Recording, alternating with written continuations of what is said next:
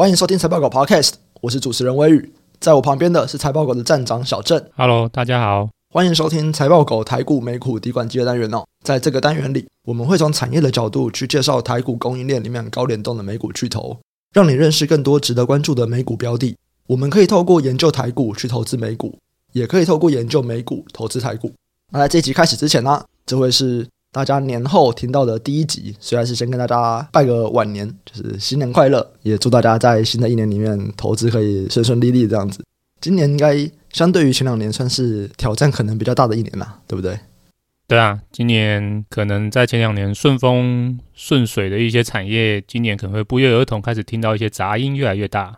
嗯，所以这就是我们这一集的题目之一啊。那在进到这一集题目之前呢，我们还是先回答一个这个单元的 Q&A。就是有人在 Pocket 上面留言提问说啊，他一直都有在听我们前几集在讲那个第三代半导体的东西，可是我们大部分都在讲碳化矽，氮化镓的部分讲的比较少。然后他有在问说，那我们会再分享氮化镓的部分吗？然后有哪些公司可能在氮化镓比较有领先的优势？这部分我们有打算要推出吗？会啊，如果是氮化镓的话，在消费性市场的上面会跟台股的公司有更多的联动。所以我们有预期会花一集会来讲氮化镓的部分。不过很不幸的是说，最近开始要进入就是疯狂美股财报周，所以我想我最近的心力应该全部都会花在就是美股季报的解析吧。其实我们之前呢、啊，大概有半集就是要会讲到氮化镓的部分，可是那时候因为上半集录太久了，想说，哎，那我们下半集就改天再找一集来录吧。哎，结果这一拖就拖了一个多月。对啊，没错。我就有点好奇，哎，等一下那一集到底还有没有录？会啊，因为通常季报密集公布之后，一定会还有一段时间是跟下一季的公告之间是会有空档的。那我们就会在这空档时间再跟大家分享氮化镓的部分。好，没问题。那我们今天呢要来解析的季报是半导体设备五巨头之一科林研发。那其实这算是我们这个单元的一个蛮大的比例嘛，就是我们都会不断的去看半导体设备厂的状况，然后来判断整个半导体的景气。所以，我们为什么要看科林研发，就跟我们为什么要看艾斯莫尔一样哦？因为这些半导体设备啊，它都是在景气上面算是比较落后的。因此，我们可以从半导体设备的一些概况，去了解到整个半导体目前景气的发展。诶，到底是不是真的要陷入衰退了？就像我们一开始讲的嘛，可能前两年半导体表现不错，但是现在已经开始陆续出现杂音了。所以，不管呢、我们是在投资台股的半导体，例如说台积电、联发科、联电。我们都应该会去关注这些半导体设备。那对于科林研发来讲啊，因为啊，科林研发的营运对于记忆体产业的扩产也是相当具有代表性。所以，如果我们有在关心像 NAND Flash、DRAM 等等记忆体模组的投资人，也都应该要来收听一下科林研发的营运状况。好，那我们就先来回顾一下科林研发二零二一年第四季的营运表现。那在这一季啊，科林研发的营收比上一季衰退了一点八趴。表现是不如公司的预期哦。公司本来觉得可以成长，可是它稍微的衰退了。但是最后的 EPS 是成长了两趴，那这个东西算是符合公司预期的。先请小郑来讲一下吧，就是科林研发这边，它的营收本来预估可以成长，结果居然衰退了。那主要的原因是什么呢？对于本季营收不如原先的猜测预期啊，公司表示说，诶，这个需求依然还是很强劲啊。可是问题是在就是季体的前两周啊，开始就是某一些供应商他们的交货的组件的延迟高于预期，那导致出货延迟。那这个延迟的金额大概就差不多是两亿美元。那这个观点大概跟我们上一集聊到艾斯摩尔的观点不谋而合啦，一样，也就是说这个供应链不顺，然后就是组件交期延迟，导致他们出货来不及在上一季出货，或者是说营收也没办法在上一季认列。那就导致就是有部分营收要递延到后续的季度才能认列，这就导致营收不如预期。这个供应链不顺看起来，诶，也不是艾斯摩尔单一公司的问题哦。整个供应链跟物流的瓶颈，应该是整体产业都目前面临到的一个困境。所以这是第一个。第二个的话，我们再来看，就是说科林研发它的这个营收组成，跟我们前面聊到的艾斯摩尔是很不同的嘛。它目前大概有六成的营收是来自于记忆体设备。如果我们再来去看，那公司的这个设备不如预期，里面到底是哪一个市场、哪一个应用的设备特别不如预期啊？那如果我们从本季公司揭露的数据来看啊，这个 NAND 的营收较上季的衰退幅度啊，扩大到二十七趴，就算是和去年同期相比啊，这也是衰退大概负十八点五趴。那这个衰退幅度是明显高于公司的预期的。对，那我们在先前的两季都在科林研发的季报解析中不断提到说，我们开始担心 NAND Flash 在下半年会来到本次循环的高点嘛，担心说它的成长性开始就是逐步的减缓。如果从就是这一季揭露数据来看，那大概也证实我们先前的担忧了。所以我们认为说，没错，NAND Flash 在去年的下半年，甚至是第三季，已经来到一个顶点了。那我们预期接下来 NAND Flash 设备业务在今年应该成长性的确就是会明显放缓。由于就是 NAND Flash 的衰退幅度比我们预期，也比公司的预期还要高啦，所以公司整体的记忆体设备较上季，如果加上低润来看的话，也还是衰退了十五趴。结束了公司连续八季的成长扩张，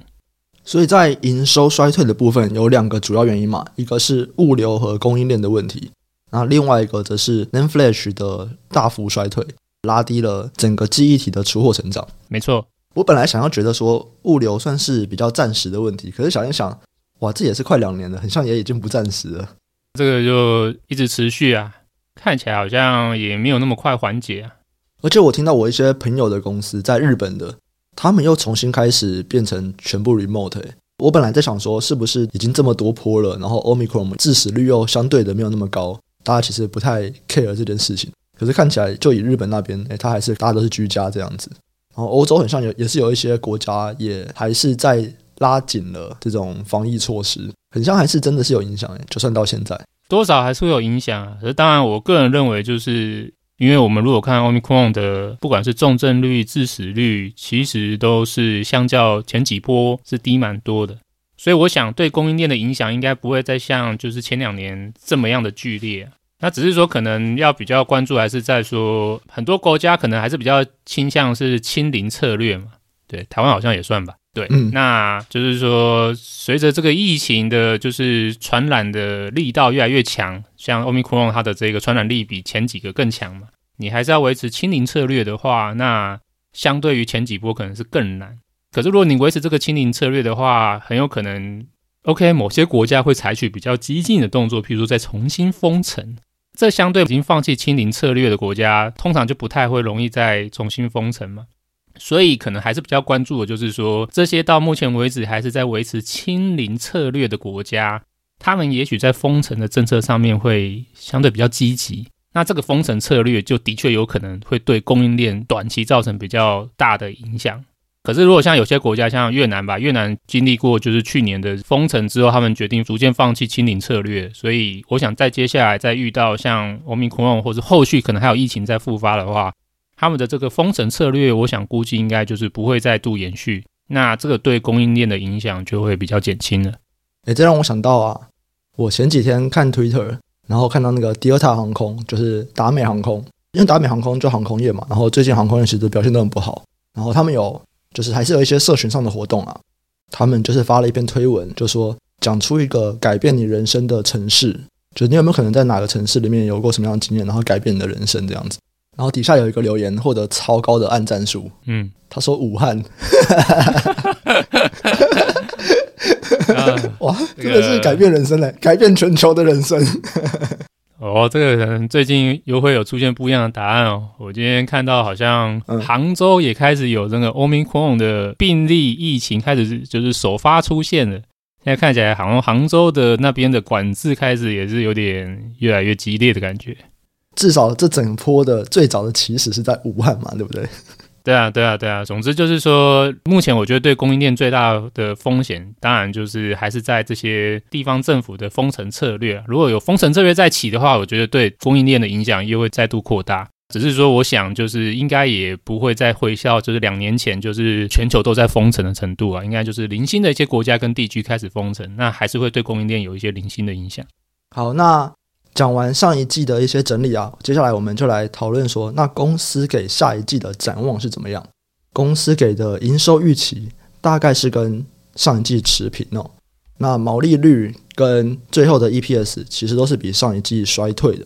那这个边其实也是蛮好奇的，因为其实我们在讲艾斯摩尔的时候，我们就有提到嘛，在下游的客户他们其实普遍都是去提高他们资本支出的预算的，就他们要花更多的钱买设备。艾斯摩尔他是说，诶，客户虽然他们可能资本支出提高了三十几趴，可是因为他们产能的限制，艾斯摩尔本身产能的限制原因，他们营收只能够成长可能二十几趴。诶，那为什么科里研发他自己给的甚至是只有持平，而不太有成长呢？那我们就分两个阶段来看，我们先看短期好了。短期的话，那就是下一季营运嘛。那公司预估它下一季的营运是较上一季持平嘛？这个原因其实也很简单，它其实就是顺着公司在 Q 四遇到的供应链问题，那会在 Q one 持续发酵。那公司它在它的法说会表达说，目前这个供应链问题啊，它在上一季的季底看到是只有一家供应商的供货明显延迟，可是到今年初的话，已经是扩大到多家供应商的供货都开始出现延迟了。也代表说，目前就是整个供应链供货的状况的严峻，比去年底是更为严重的。那为什么会比去年底更为严重呢？这个 Omicron 的病毒的肆虐啊，还是的确对于工会开始产生影响，主要是影响到劳动力，开始有部分地区的劳动力可能就受到限制。像我们刚刚有聊到嘛，可能说有些零星的封城，或者像你提到一样，就是说。虽然不至于封城，可能也是会有一些什么居家隔离啊之类的一些的管制。总之，就导致了它的供应商在当地的一些劳动力开始出现了短缺的现象。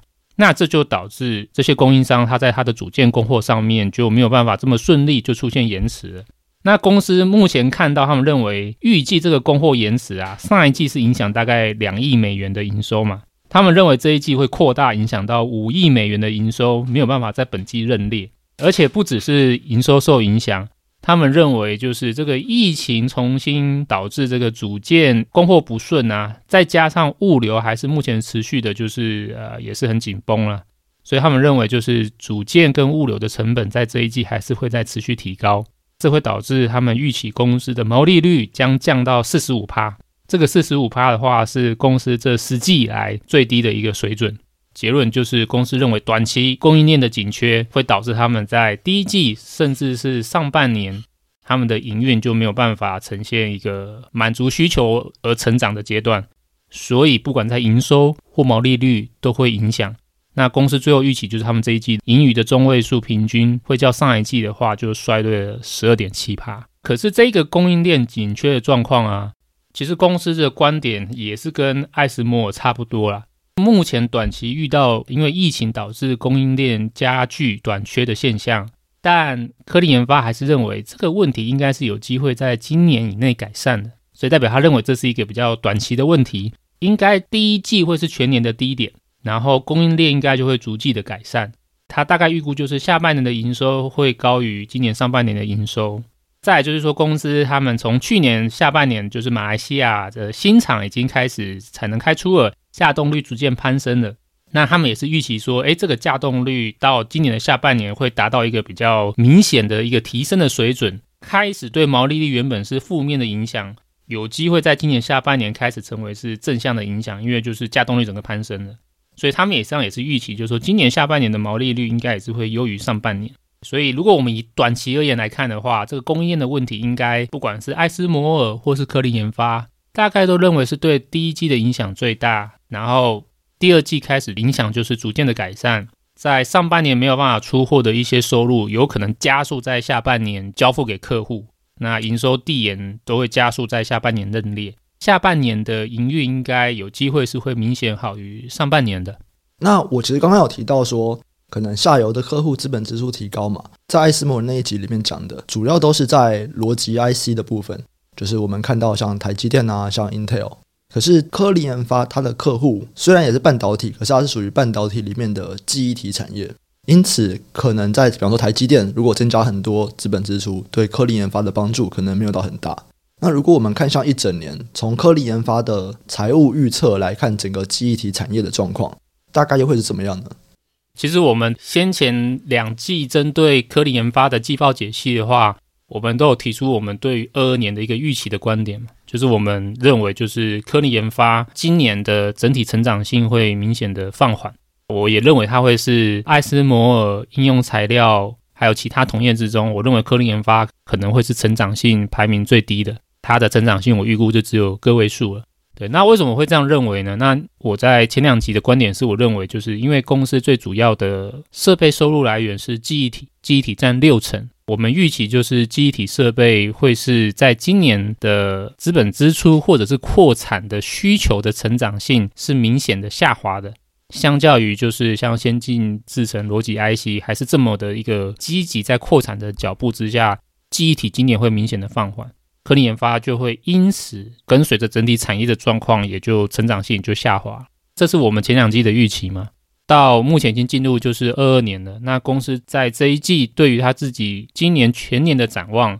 他有没有什么观点跟我们有不同的？其实我觉得大致的观点都是在验证我们之前的担忧。首先就是在本次的法说会啊。公司已经开始比较明确的表示，今年的记忆体设备支出啊是不如以往的历史水准的。之前他没有特别的明显表达，他之前只有提到说，哦，记忆体还是会成长，那当然就是先进逻辑 IC 制程的成长会更好。可是他在这一季的话，他有明显表达说，嗯，对，就是二二年的机体设备支出的金额，如果是以长期历史水准来看的话，的确是没有办法像以往这么高的水准。这是一个公司比较明确的表达，所以这也代表就是说，这个公司也暗示的就是说，它今年的设备业务成长将不如过往，也是验证了我们下半年的担忧了。再，另外一点是，公司还有提到，就是说，今天不只是记忆体设备的成长有可能开始趋缓了，公司在他们另一块营收，就是这个既有客户设备维护或者是备品的销售。这个如果对应到艾斯摩尔，就是有个类似的嘛，就是说这个什么既有已安装设备客户的，就是售后资源服务嘛。科林研发也是有这一块啊，那这一块业绩大概就是占它的整体的营收大概两到三成吧，也算是有一定的比重。那公司在谈到说这一块的这个收入历经了两年就是非常好的成长，去年跟前年都是超过三成的成长之后啊，他们认为今年呢、这个业绩会放缓。主要是因为他们认为，就是客户对于这些备品零组件的存货建立啊，他们觉得有可能会趋于比较谨慎。那这代表就是说，他们可能对于这些备品的，就是采购的拉动，可能没有办法像前两年那么积极。所以这一块的业务，那也有可能在今年的话，会看到一个成长性比较明显放缓的现象。综合以上，就是说，公司对于自身记忆体设备收入可能在今年会成长性趋缓，这个符合我们的预期。再加上，诶，他们又额外预期说，他们的备品销售收入成长也会逐渐趋缓。那这个与我们先前认为公司今年的成长性会降到个位数的观点，那就不谋而合啦。所以，我们还是一样维持，就是我们对科林研发今年业绩成长减缓的观点。我个人目前的话是觉得是降到应该差不多是中高个位数了。还会有中高个位数的原因，那当然主要就是因为公司虽然六成的收入都来自于记忆体设备，可是还是有大概三到四成是来自于逻辑 IC 的制程设备。逻辑 IC 或是先进逻辑 IC 这边的成长性，今年我们是看好的嘛？嗯，对，甚至我们有一个上调的动作。那公司这一块的业绩还是也是会跟着成长啊，只是说大部分成长性可能都会被它另外六成的机体设备的成长性放缓给抵消掉了。所以在这边的话，等于说科林研发这一次的季报算是符合我们原本的假设，就是公司也认为在记忆体的设备这边应该是会衰退的，没有衰退啊，就成长明显趋缓就对。嗯，可是它的第一季这边的确是衰退的。哎，对，不过第一季的话，当然就是有受到供应链的影响嘛，所以我们谈的是全年。嗯，全年的话，嗯、公司认为就是呃，虽然下半年有可能就是递延出货加速，在下半年认列嘛，因为供应链的问题改善。对，可是就算是这样子，应该全年就是记忆体设备的需求的成长性跟去年相比，还是啊、呃，这个成长性就是降到可能顶多持平或个位数成长嘛。我们在一开始啊，我们有提到说，它去年第四季的表现不好，有两个原因嘛，就是物流还有 NAND Flash 的设备营收下滑。所以其实后面这个啊，它是在讲说市场的需求没有那么强嘛。对。但是如果我们以全年来看，你觉得整块记忆体还是可以成长的？对。如果我们要看客户的状况的话，那当然就是从资本支出的角度来看嘛。嗯。我们去看目前资本支出的话，记忆体的话。NAND Flash 啊，看起来在资本支出的规划，今年还是会相较于去年，就是至少持平或微幅增加。嗯，比如说我们以目前已经有先开过法说的美光来看，美光对它的资本支出，他认为今年它还是会增加嘛？对，那美光就是个记忆体公司嘛，它的这个观点符合公司或者是整体产业对于今年记忆体的资本支出还是会较去年成长的观点。可是我们也看到说，OK，这个成长的幅度也没有再像过往那么大。那当然这是因为高基期的原因呢、啊。嗯，那再来我们也看到美光有提到说，它的业务有 DRAM 跟 NAND Flash 嘛。嗯，它的预期就是它的 DRAM 的资本支出会是下滑的，可是 NAND Flash 哎，它还是会让它有一个扩大，它资本支出还是会扩大。那以上啊，我们就讲完了科林研发自己还有整个产业的状况。那接下来我们就要看到产业供应链上面其他的公司。那我们就先来比中游同业好了。中游同业就是这些半导体设备厂嘛，包含像我们一直在讲的艾斯摩尔，然后应用材料、科林研发、科磊这几家公司。那对于这些半导体设备厂，小郑怎么看他们今年接下来的表现呢？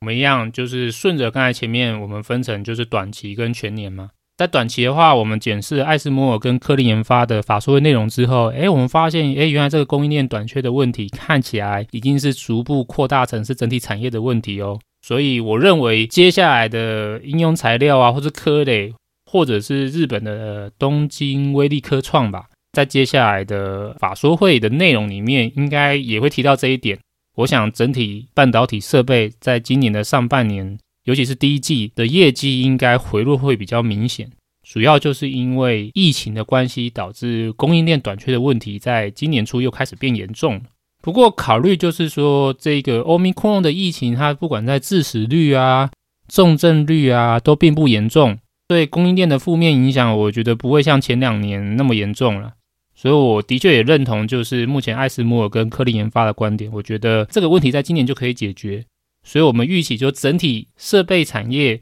它有机会在下半年反而是受惠这个需求从上半年递延到下半年而加速的回升。这个观点，我觉得就是不分哪一家公司，我觉得整个半导体设备公司，它在今年的营运的波动，应该就是上半年弱，越往下半年就越强。那这是第一个短期的观点。那如果说我们今天站在全年的观点呢，那在比较完艾斯摩尔跟科林研发的季报法说的内容之后，就更加强我原先的预期吧，就是目前最强的应该就是先进逻辑制程设备的需求，就是有双位数的成长。这个不管艾斯摩尔或科林研发都很看好。最差的我觉得应该就是记忆体吧，记忆体设备需求的成长就有将明显的趋缓。那这个就是科林研发自己本身他也就证实了这一点，他认为说今年整个就是下游资本支出的金额水准，相较于整个历史来看，就会是比较趋缓。那所以维持原本的原先预期。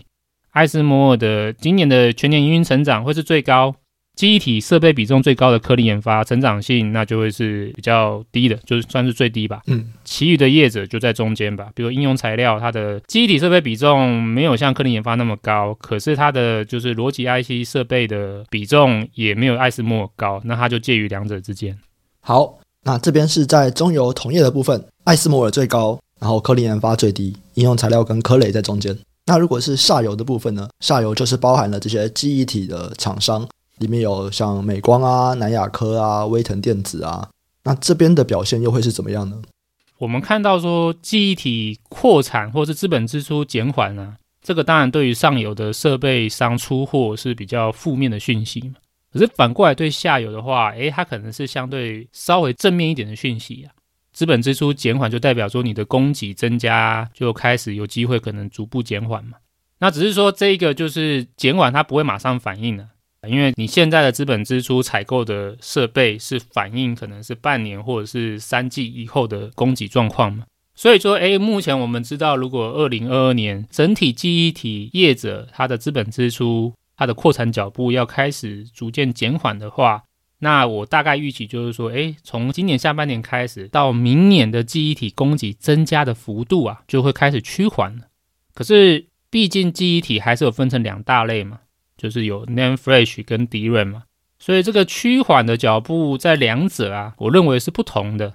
如果我们进一步去了解的话，我个人认为 DRAM 的扩产需求是真的会是陷入减少衰退。那 NAND Flash 的话，虽然是减缓。可是它还是成长，只是它扩产的这个脚步，相对于过去两年成长性没有那么大。这也主要也是参考一些数据啊，譬如说像呃，我们先前有提到那个 SEMI 协会嘛，他在今年的一月十二号，他有提出他最新的预测报告，那他就预期就是说，低润业者的资本支出今年应该是会走入下滑的。可是 NAND Flash 还是会持续成长。这一点我们从美光的资本支出规划也是同样啊，也看到就是说，哎，美光它在 DRAM 的资本支出，它也是会规划说叫二一年是减少的。可是 NAND Flash 它还是会叫二一年成长，只是说成长的这个幅度没有很大，可能是个位数成长吧。这个两者在扩产的就是脚步的不同啊。我认为他们的差异就会在下半年开始比较明显的浮现，就是从下半年开始第一轮的供给的增加的幅度啊，会明显的低于就是 NAND Flash 扩产的幅度，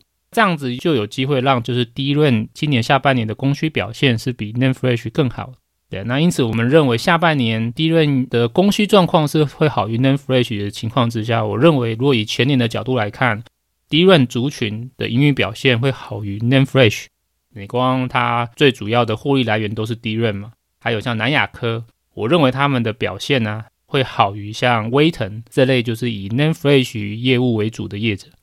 这边可能比较复杂一点，所以我还是帮听众稍微统整一下哦。在这边呢，DRAM 他们资本支出是比 Nanflash 来的少的，换句话说，DRAM 扩产的状况是没有 Nanflash 扩产来的多。好，那扩产不多，其实不代表它成长比较少，刚好相反。因为扩产不多，就比较不会有供过于求的状况，那他们可以卖比较好的价格，所以我扩产的少，反而营运可能会比较好，最后赚的钱可能会比较多。因此我 DRAM 扩产少，那我们就预期说，那 DRAM 接下来的表现会比较好。对啊，没错啊，因为最主要就是目前其实是比较偏向供过于求啊，嗯，对吧？因为现在下游的存货的水准都高于正常水准嘛。所以在供过于求的情况之下，那当然谁的就是供给的改善或者是去化能够是比较快的，那当然它的营运的回转，嗯，就会比较快，或是表现比较好。所以目前来看，就是说 DRAM 的话，诶，如果以这些业者的扩产脚步不同的情况之下